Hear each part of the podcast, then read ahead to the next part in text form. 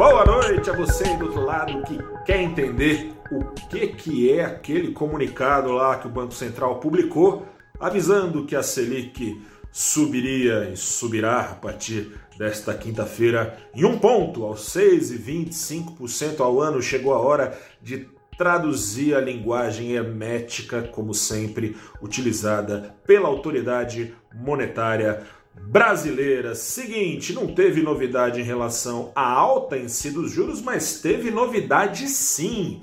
Ficou claro ali que o Banco Central buscou acertar a retórica, que ao que parece, no seu próprio entendimento, foi bem confusa uh, na última reunião. Não fosse confusa, não precisaria ter ido a público como foi há pouquinho mais de uma semana o presidente do Banco Central, Roberto Campos Neto, para falar que, gente, é para confiar naquele recado que eu tinha dado, de que a Selic subiria em um ponto, como acabou subindo, dos 5,25% aos 6,25% ao ano. Por que ele fez isso? Porque o mercado, antes dele falar isso, baseado no comunicado anterior, vinha entendendo que a Selic subiria mais de um ponto, subiria 1,25 ou até mesmo 1,5 ponto percentual. O que, que acontece? Essa expectativa é, é, procura agora o Banco Central controlar nessas próximas semanas. Como? Ele tirou é, um trecho que dizia que o Banco Central temia e ficaria atento e que poderia mudar o ritmo de alta de olho na inflação inercial. O que é inflação inercial? É uma inflação que sobe quase que no automático por causa do descontrole de expectativas. A inflação, o cara olha para trás, a inflação não para de subir acima das expectativas aqui atrás. Projeções para o próximo ano também estão fugindo da meta. Eu vou é subir meu preço.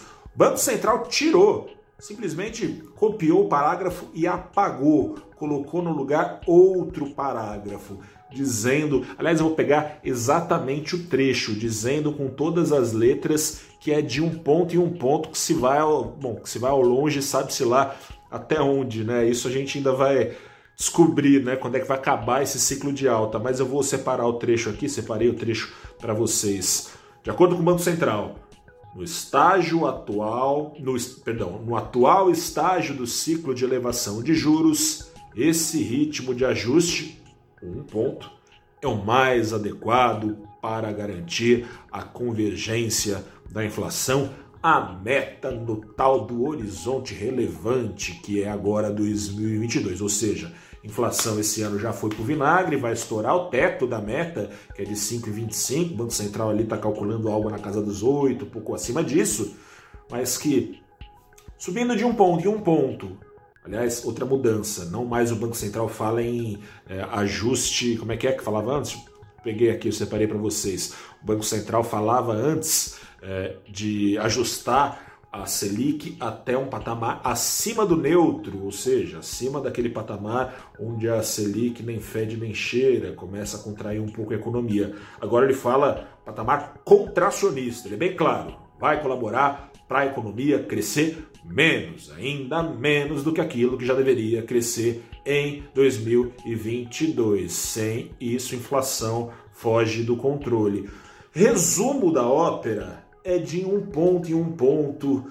O céu é o limite, mas é de um ponto em um ponto que se chega até o final do ciclo de ajuste da Selic.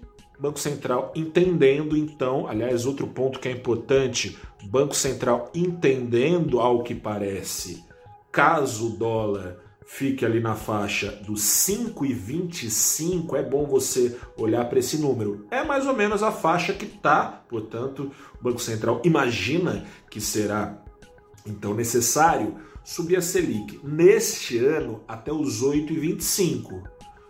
Vamos então, provavelmente, na próxima reunião aos 7,25, porque ele falou que vai vir ajuste na mesma magnitude, e na outra reunião que termina o ano para os 8,25 caminhando até 2022, nas projeções do Banco Central, aos 8,5% ao ano de juros. Subiria então mais 0,25% ali, se necessário, é, a depender do andar da carruagem. andar da carruagem para trás, da inflação no retrovisor e das projeções é, para o ano.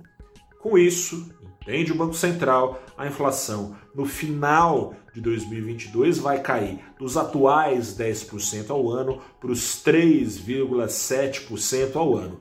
Ainda acima do centro da meta, mas bem pouquinho acima, né, gente? Acima de um centro de meta que é de 3,5% ao ano para o ano que vem. Esse ano é de 3,75%, ano que vem de 3,5% ao ano de inflação e abaixo do teto da meta, que no ano que vem é de 5,25%. 5,25% não, de 5% ao ano. Vamos ver no que dá.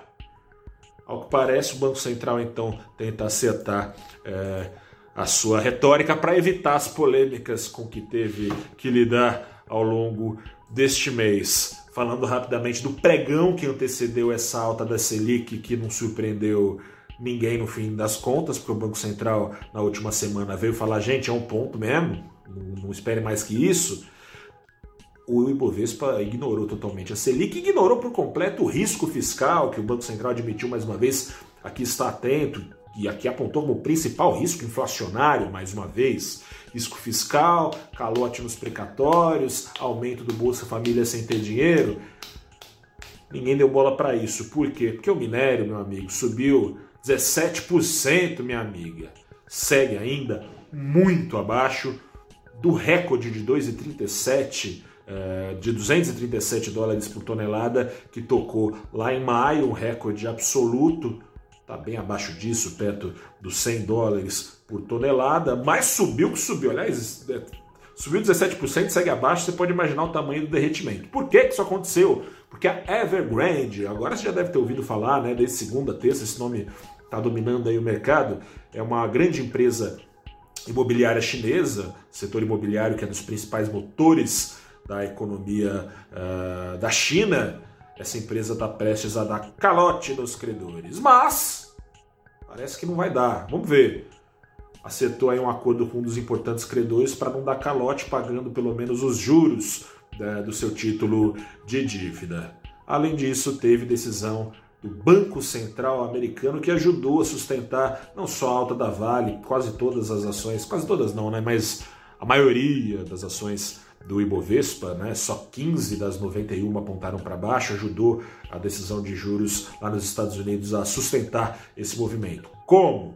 Ficou tudo zerado também, surpreendendo o total de zero pessoas. Juros zerados nos Estados Unidos, ficou ainda, ainda mantida a injeção de dólares eh, na base de 120 bilhões com beribola ao mês lá nos Estados Unidos, injeções monetárias foram mantidas, mas veio o aviso, trazendo emoções mistas, de que o fim se aproxima, ao que parece, na próxima reunião começa então, ou vai vir um aviso de que vai começar a retirada dessas injeções ao mês que antecederão, quando zeradas, a alta de juros nos Estados Unidos.